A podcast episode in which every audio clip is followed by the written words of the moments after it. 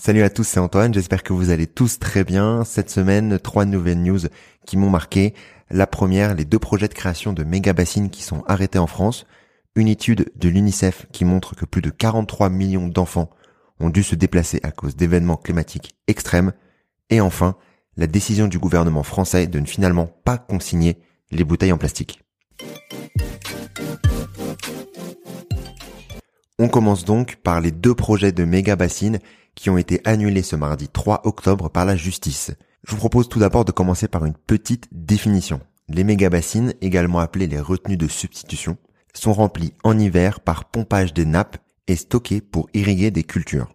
Même si de base cela semble une bonne idée, le sujet est beaucoup plus complexe que cela et on en avait discuté notamment avec l'hydrologue Charlène Descolonges. Je vous mets le lien bien entendu en description. En résumé, le problème c'est qu'une partie des eaux sera évaporée, se dégradera en termes de qualité et surtout la raison de l'irrigation, à savoir d'irriguer des monocultures ou des cultures pour ensuite nourrir les animaux, n'est jamais remis en question. Enfin, le fait de prélever de l'eau en hiver diminue la quantité d'eau présente dans les nappes et répéter la quantité de mégamacine augmente le risque d'assèchement de ces nappes en été. Après ce petit moment de définition, revenons donc à la news de la semaine.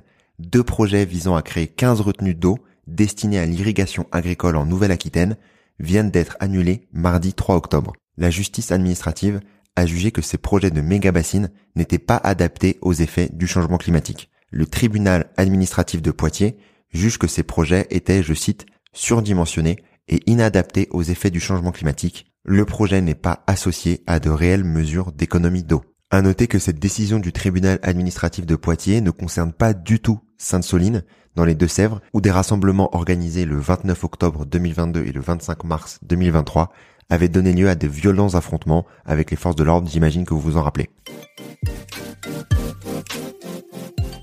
On continue les news de la semaine par une autre information, à savoir le nouveau rapport de l'UNICEF qui montre que plus de 43 millions d'enfants ont été déplacés dû aux événements climatiques extrêmes. Ces événements climatiques extrêmes sont bien entendu beaucoup plus probables avec le changement climatique. En 6 ans, les catastrophes liées au climat ont entraîné pas loin de l'équivalent de 20 000 déplacements d'enfants chaque jour, dans 44 pays.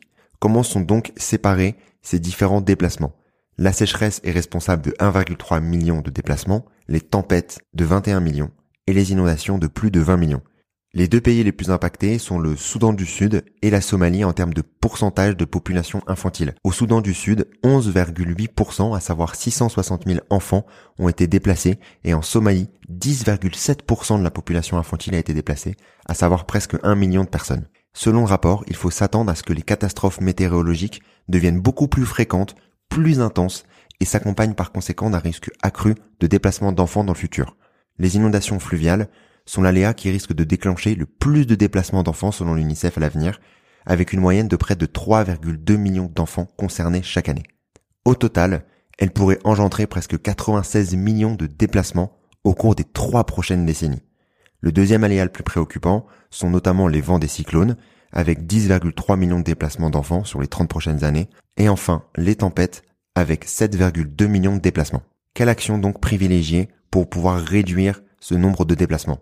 L'UNICEF cite trois actions. Tout d'abord, protéger les enfants et les jeunes des effets des changements climatiques et des déplacements.